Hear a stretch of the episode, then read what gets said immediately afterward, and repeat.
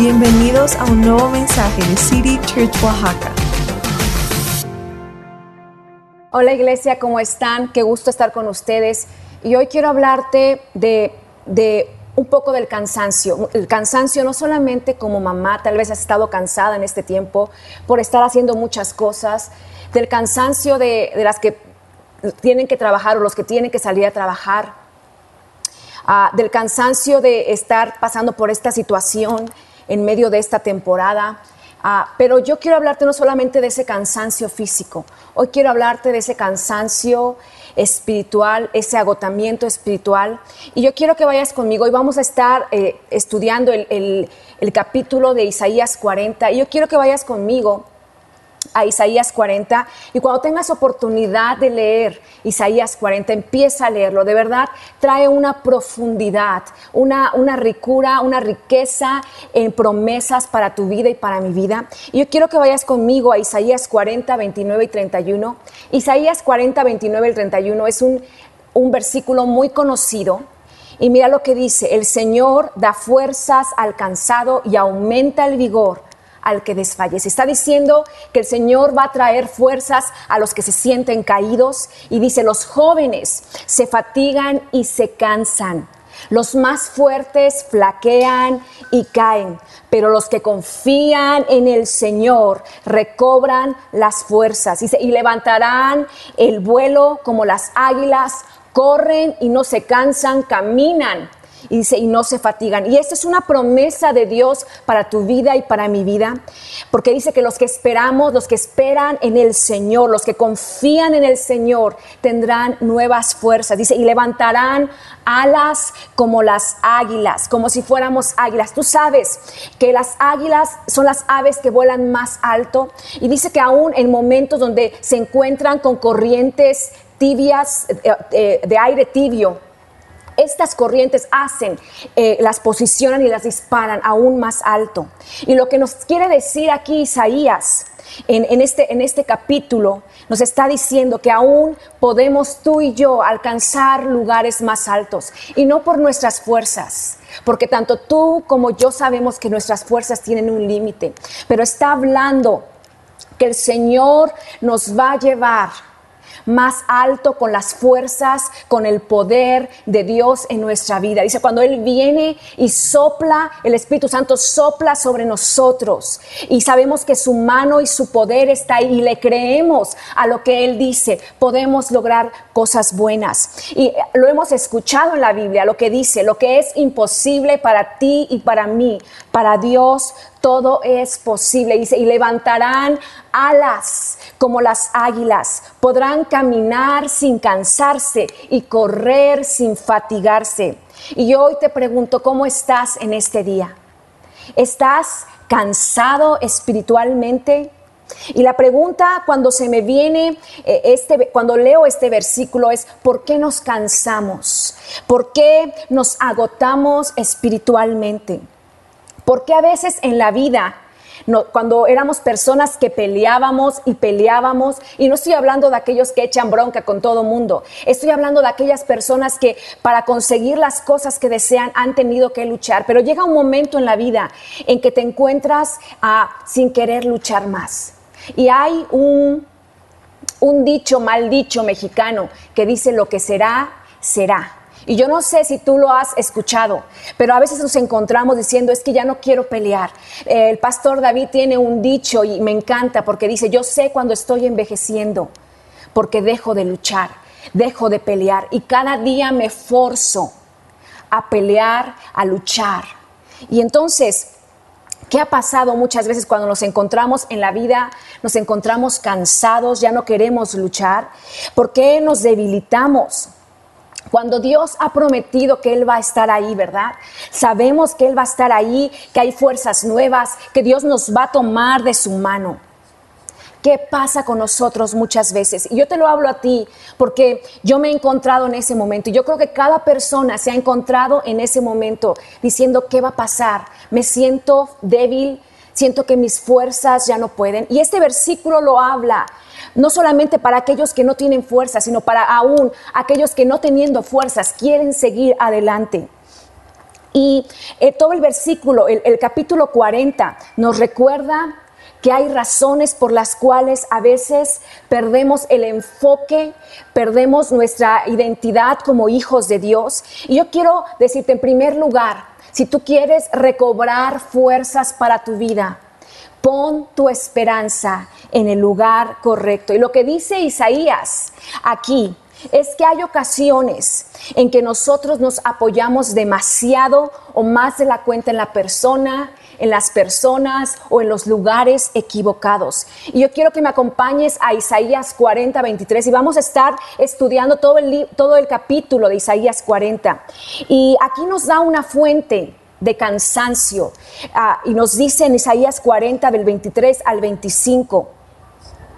Dice, Dios sentencia a los grandes del mundo y los reduce a nada. Aquí nos está hablando de que muchas veces hemos confiado en personas que no deberíamos confiar y sigue. Apenas han comenzado, apenas comienzan a echar raíces cuando sopla sobre ellos, marchitando sus obras y el viento se los lleva como paja. ¿Con quién me compararán? ¿A quién me dan por igual? Pregunta el santo. Y en el versículo 17 de Isaías 40 dice esto, para él todas las naciones son como nada, menos que nada, son a su vista simple, vacío y espuma. Y mira lo que, lo que Dios nos dice en el versículo 6 de Isaías 46 y 8, y dice, la voz ahora dice, grita ¿Qué debo gritar? Pregunté. Di a gritos que todo hombre y mujer es como hierba que se marchita y que toda su belleza se aja como las flores que languidecen. Dice, la hierba se seca, la flor se marchita bajo el aliento de Dios. Igual le ocurre al frágil ser humano. La hierba se seca y se marchita la flor. Pero mira lo que dice, pero la palabra de nuestro Dios permanece para siempre. Yo quiero que lo digas conmigo hoy, pero la palabra de nuestro Dios permanecerá viva para siempre. Y hay algo que Dios nos quiere decir en este día, y es que si pusiste tu esperanza en una persona, si pusiste tu esperanza en una empresa, en un negocio, si tu esperanza estaba en el gobierno o si tu esperanza estaba en un esposo o una esposa que se fue, te abandonó, si tu esperanza estaba en un novio o una novia que solamente te utilizó, si tu esperanza estaba en familia o en, o en, cercanos que de pronto empezaron a difamarte, o en planes que se hicieron o que hicimos como seres humanos. Dios dice, para mí los planes de los seres humanos son como nada. Las naciones son como nada. Y entonces la pregunta es, ¿a qué le estás dando demasiada importancia en la vida?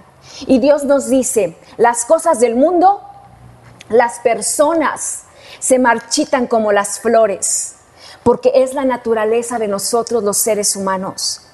Pero dice, pero el que confía en la palabra de Dios pone su confianza en el lugar correcto, porque la palabra de Dios permanece para siempre. Hace unas semanas el pastor Jeremy compartía y daba un versículo que hoy te quiero te lo quiero volver a dar. Y es Jeremías 17:7 y dice esto: "Pero benditos son los que confían en el Señor y han hecho que el Señor sea su esperanza y sea su confianza. Está diciendo, hacen bien aquellos que ponen su esperanza en lo que Dios les dice, en lo que Dios les ha prometido. Y esto, iglesia, nos va a sostener en medio de las circunstancias. ¿Sabes que Israel cometía un error? En, el tiempo en que, en que Isaías estaba, que muchas veces cuando venían pueblos invasores, lo primero que ellos pensaban, estaban tentados, es a irse otra vez a Egipto, porque esos pueblos invasores eran pueblos poderosos y ellos estaban tentados vez tras vez de correr a Egipto, porque Egipto tenía un buen armamento, Egipto tenía un buen ejército. Así que Isaías es uno de los profetas que Dios ah, usa en aquella época para hablarles al pueblo de Israel algo que hoy Dios quiere hablarte a ti y a mí. Y es esto. No pongas tu confianza en el lugar equivocado porque vas a terminar cansado. Una vez más, no pongas tu confianza en el lugar equivocado porque vas a terminar cansado. Y si tú estás cansado hoy espiritualmente, sería bueno que te preguntaras o que nos preguntáramos, ¿a quién le hemos dado más de la cuenta? ¿Quién te frustró? ¿Quién te dejó? ¿Quién no cumplió con tus expectativas? ¿Quién ah, te, te engañó? Y yo te llamo hoy de parte de Dios. No pongas tu, confianza en cosas que se acaban. Pon tu confianza en la palabra eterna del Señor. Pon tu confianza en la palabra eterna del Señor. Sabes que el Señor no nos miente. Dice la Biblia que Él no es hombre para que mienta, ni hijo de hombre para que se arrepiente. Cuando el Señor le decía al pueblo de Israel, sabes que yo te voy a guardar, Dios los guardaba. Pero también cuando le, cuando le dijo al pueblo de Israel, me has desobedecido y va a llegar, van a llegar pueblos invasores y, y te van a llevar. Pero cuando tú aprendas la lección, regresarás y me volverás a adorar en esta tierra. Dice que Dios lo cumplió. ¿Sabes qué? Él te va a bendecir cuando pongas tu fe en lo que Él dice en su palabra. Él te va a bendecir cuando pongas tu fe en lo que dice su palabra, no lo que un hombre o una mujer o naciones o gobiernos no pueden cumplir. Número dos, la primera es pon tu esperanza en el lugar correcto. Número dos, pon tu adoración en la persona correcta. Porque a veces, yo no sé si te pasa, pero a veces prestamos o ponemos eh, a personas en un altar donde solo Dios puede estar. Mira lo que dice, Dios le dice al pueblo de Israel en el versículo 18 y 19 de Isaías 40. Dice, ¿cómo describir a Dios? ¿Con qué podemos compararlo? ¿Con un ídolo? ¿Con una estatuilla hecha de molde?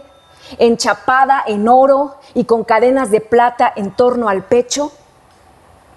Israel sabía que Dios era el Dios verdadero, pero lo había olvidado en medio de las pruebas. Y yo no sé si a ti como a mí de pronto nos ha pasado que en medio de las pruebas, en medio de las circunstancias, se nos ha olvidado quién es Dios.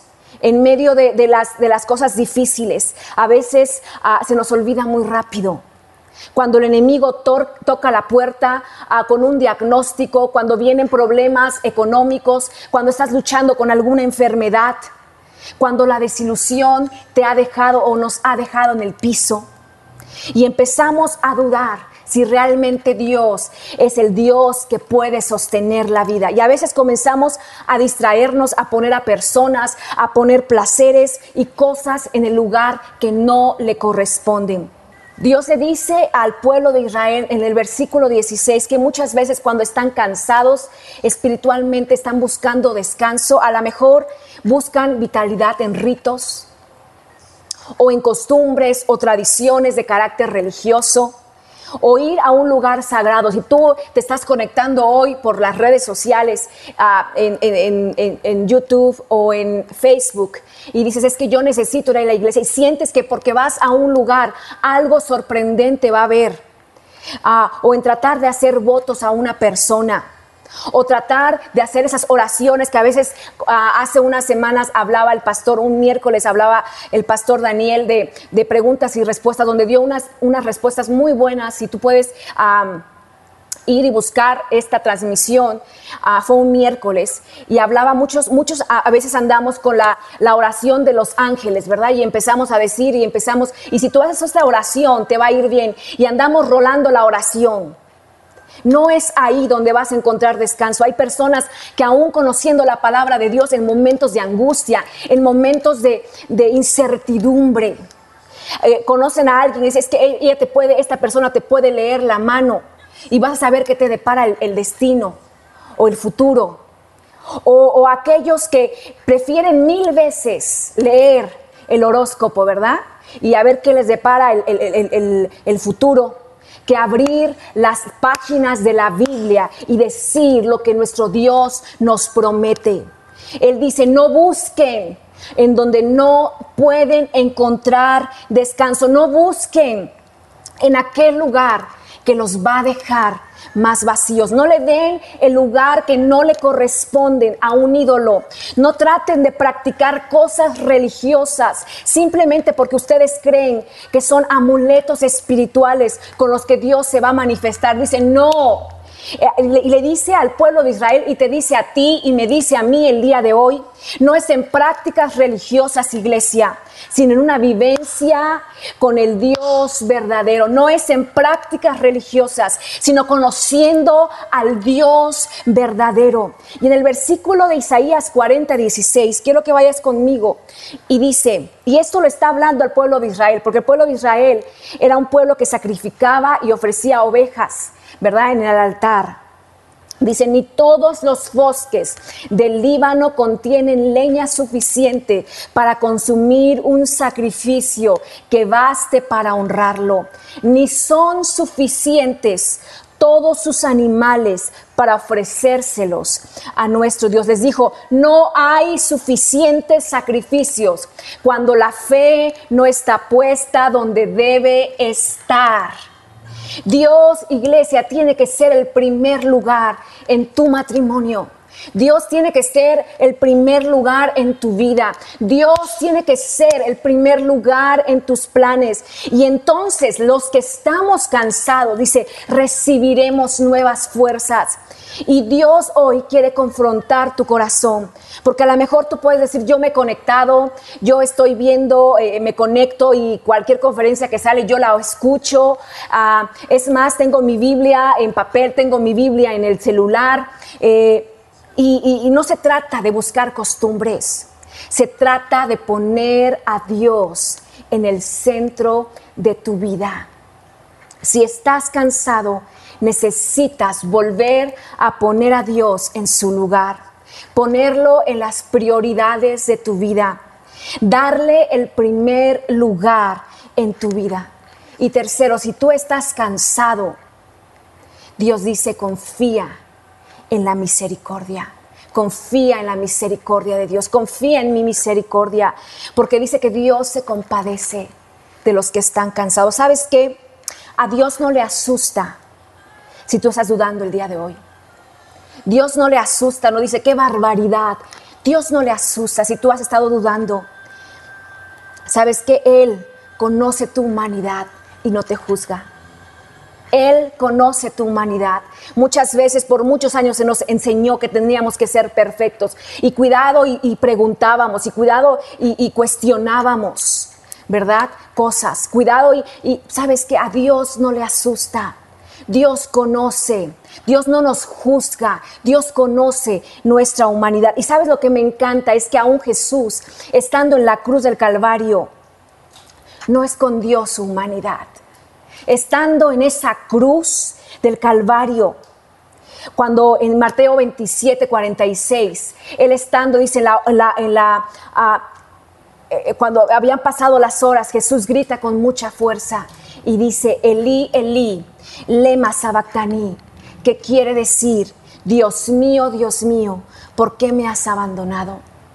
Él estaba diciendo, Dios mío, ¿por qué me has soltado? Dios mío, ¿Por qué me dejaste atrás? ¿Por qué me soltaste? Y muchas veces tú y yo nos hemos encontrado así. Señor, yo no entiendo. Yo no entiendo por qué me has dejado. No entiendo por qué me siento sola o solo. ¿Sabes qué? Cuando te has sentido así y dices, Señor, perdóname porque no, sabes que Dios no juzga tu humanidad. Dios te creó. Dice la Biblia, no hay justo ni aún uno. Y Dios nos conoce. Dios no se hace de la vista gorda cuando te caes. No es un especialista en decir, ay, no, no, no, en, apariencias, no, nada pasó, sigan adelante. No, tú mueves a Dios a la compasión siempre. Pero a veces no lo creemos, como no lo creía el pueblo de Israel. ¿Y cuántas veces tú y yo nos hemos encontrado así? ¿verdad? En Isaías 40, 27 dice esto, oh Jacob, oh Israel, ¿cómo pueden decir que el Señor no ve sus tribulaciones y no procede con justicia? ¿Cómo pueden decir que no, no, no, que el Señor no ve tus tribulaciones? ¿Cómo puedes decir y que no procede con justicia? Dios le tuvo, tuvo, le tuvo que decir al pueblo de Israel, ustedes han estado dudando que yo me compadezco. Y mira lo que dice en el versículo 26, y este versículo me encanta, si puedes subrayarlo. El versículo de Isaías 40, 26, y dice esto, si tú has estado dudando que el Señor se ha olvidado, te ha dejado, y mira lo que dice, alcen los ojos a los cielos, quien creó los planetas y las estrellas, y las llama a cada una con nombre cariñoso, y las cuenta para cerciorarse de que ninguna se ha perdido o extraviado. Yo digo, si la Biblia nos está diciendo que Dios sabe el nombre de cada estrella, millones y millones de estrellas, y las llama con un nombre cariñoso. Él sabe con mayor razón lo que tú estás pensando, lo que tú estás pasando, las cosas que tú has estado viviendo, ah, si te has ah, sentido lejos, si te has sentido abandonado. Él sabe, Él sabe lo que tú has estado pasando en este tiempo. Dice una parte en la Biblia que Dios nos cobija como la gallina cobija a sus polluelos. Y sabes que si eres una oveja de Dios, dice que Él viene como el pastor que los, las cuida con delicadeza a protegerlas. Dios no se ha olvidado de ti. Iglesia, Dios no se ha olvidado de ti. Tú que has estado pasando por circunstancias difíciles, que dice, yo ya no puedo más. Dios no se ha olvidado de ti. Mira lo que dice en Isaías 49, 16. Y esto me encanta porque dice, yo te llevo grabada como tatuaje, como un tatuaje en mis manos. Y siempre tengo presente tus murallas. Sabes que cada día Dios puede ver mi nombre escrito en su mano y puede ver tu nombre escrito en su, en su mano y Él no se ha olvidado. Si hoy estás cansado, estás dudando del amor, de la empatía de Dios, de la misericordia de Dios, que sabes, tanto tú como yo somos polvo, lo acabamos de leer, somos poca cosa. Somos ah, menos que nada a la vista de un Dios grande, pero Dice, Él decide tratarnos como lo más bello y lo más importante y lo más cercano a su corazón, porque tiene misericordia. Y si quieres descanso, yo hoy tengo buenas noticias para ti. En medio de toda esta circunstancia, las pruebas que tú estás pasando, tu prueba tiene un final, tu prueba va a terminar, tu prueba no es eterna, tu espera no es eterna. Mira lo que Dios dijo y le dice al pueblo de Israel y nos lo dice a ti y a mí en el versículo 1 y 2 de Isaías 40 y dice esto, consuelen sí, consuelen a mi pueblo, dice el Dios de ustedes hablen tiernamente a Jerusalén y díganle que han terminado sus días de dolor y amargura. Sus pecados han sido perdonados y el Señor les dará, el Señor le dará el doble de bendiciones comparado con el castigo que ha recibido. Las, los días de dolor han terminado, el, el tiempo del invierno ha terminado y empieza a escucharse el canto de la tórtola nuevamente. Y esto me trae a memoria cuando en, la Biblia habla que donde abunda el pecado, sobreabunda la gracia. Y me encanta esto, me encanta esto. Estamos aquí no por lo, porque lo merecíamos, sino porque Dios nos ama, nunca lo olvides. Y a mí me encanta el ejemplo que de la antigüedad, cuando una persona ah, iba a pagar una deuda, dice que él, daba una factura en una deuda, una deuda, pagaba una deuda, y dice que le daban una hoja así. Pero cuando pagaba esa factura, le daban la hoja doblada, así. Y le decían, toma el doble. Dice, era una manera de decir, me diste una hoja y yo hoy te doy dos, que es el pago y el perdón de tu deuda. Y eso es lo que Jesús hizo por nosotros, iglesia. No solo perdonó nuestros pecados, sino nos llevó a lugares que no merecíamos. Y Dios, mira lo que dice, me encanta, Dios te va a dar el doble por aquello que hayas perdido aquello que hayas dejado, por las desilusiones que has, que has tenido. Él quiere derramar gracia sobre tu vida. Tu prueba no va a durar toda la vida. Y también Dios dice, si quieres descanso, número cuatro, prepara un camino en tu corazón. Porque donde sea que Dios se va a mover, Dios pide que, que ajustemos lo que tengamos que ajustar que perdones lo que tengas que perdonar. Si hay cosas que han estado ahí, suéltalas.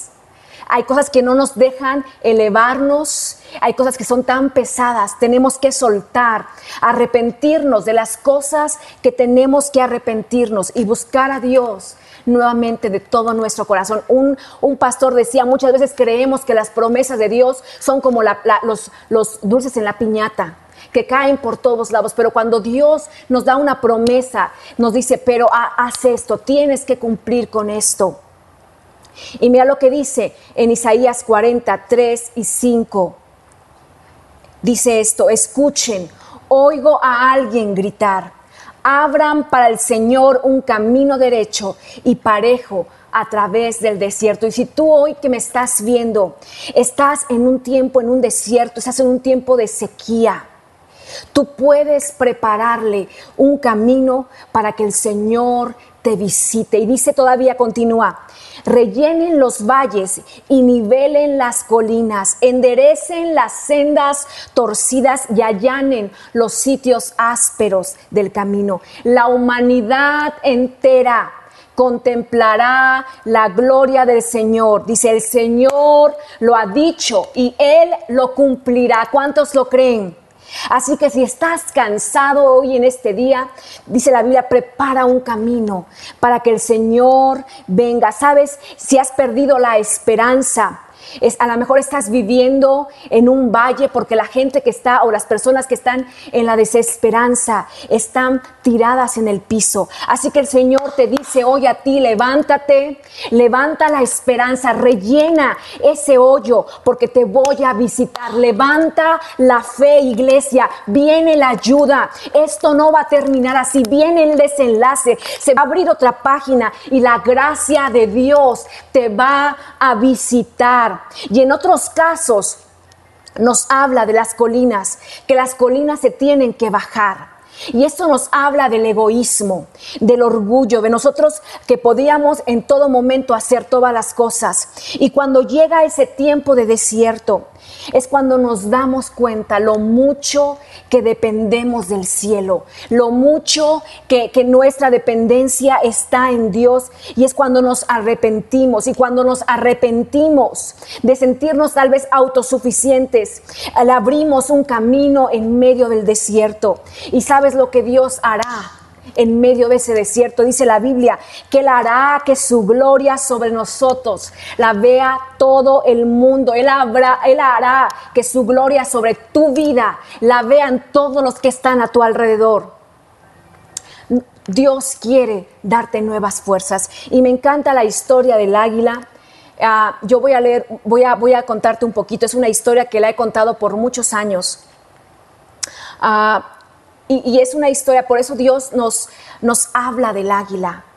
Dice que las águilas son a las aves con mayor longevidad, pueden durar o pueden vivir cerca de 70 años, pero a los 40 años tienen que tomar una seria decisión.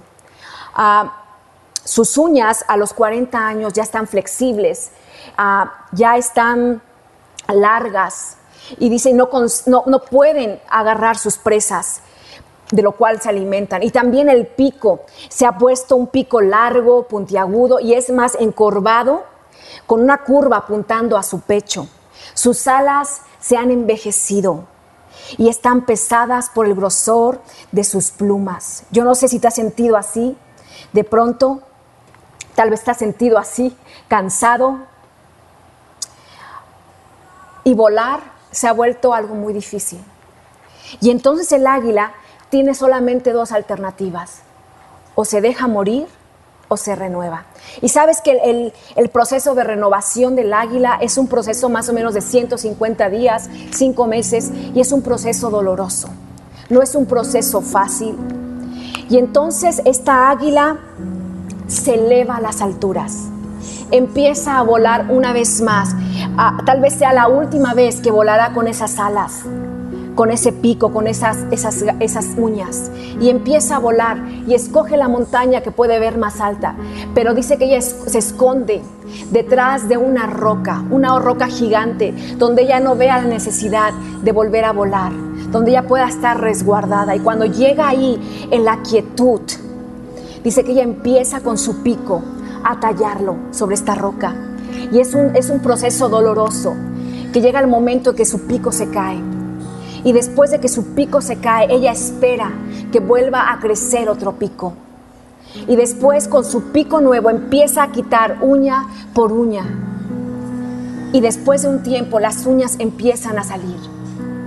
Y estamos, estamos pensando, ah, es un tiempo, son cinco meses para un ave estar escondida detrás de esa roca. Y después que, que, las uñas se caen, con su mismo pico empieza a quitar cada pluma, pluma por pluma, y se queda totalmente indefensa, no puede volar. Y de pronto empiezan a crecer esas nuevas alas, ese nuevo plumaje.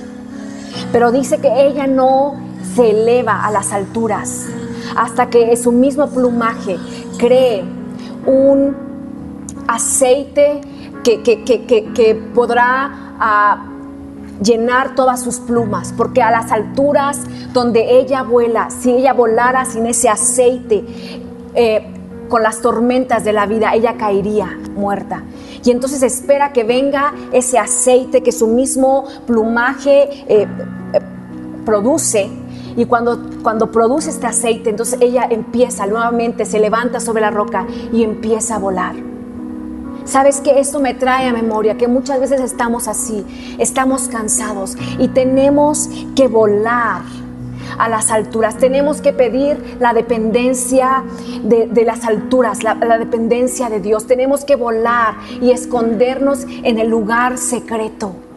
Y estando ahí, detrás de la roca de nuestra salvación, porque tú sabes que Dios es conocido como la roca de nuestra salvación, eso lo dice en Salmos 18.2, y dice, el Señor es mi roca, mi fortaleza, mi salvación, y mi salvación, mi Dios es mi roca en quien encuentro protección.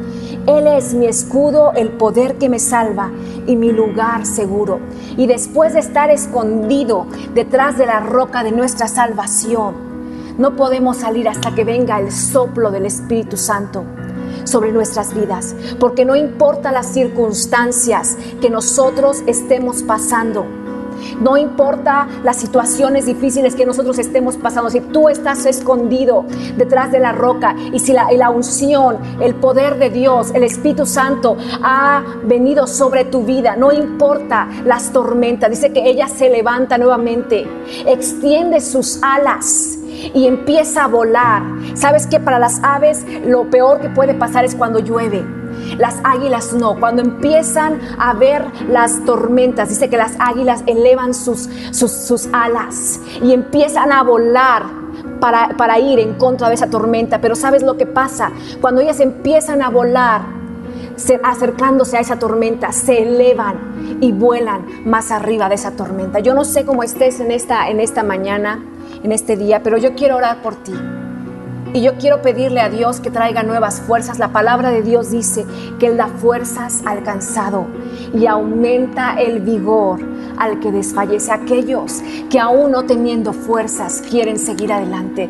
Padre, yo te pido que vengas con tu presencia sobre cada persona que está en este lugar Ven con tu presencia, renueva sus fuerzas. Señor, si ha habido momentos de desesperación, si se han sentido en el desierto, si están tirados como en esos valles, Padre, que venga tu presencia, que aún los que están en los desiertos, tu palabra dice, tú los visitarás. Señor, yo te pido que, que vengas con tu espíritu y que cada una de las personas que nos están escuchando levanten su fe, levanten las fuerzas. Padre, que sepan que tú tú no has terminado de obrar. Y yo te doy gracias, Padre, por cada persona que nos está escuchando. Trae fuerzas, trae ánimo una vez más. Padre, trae ánimo una vez más. Señor, levántalos en el nombre de Cristo Jesús. Yo te doy gracias, Señor. Gracias, iglesia. Es un gusto haber estado con ustedes.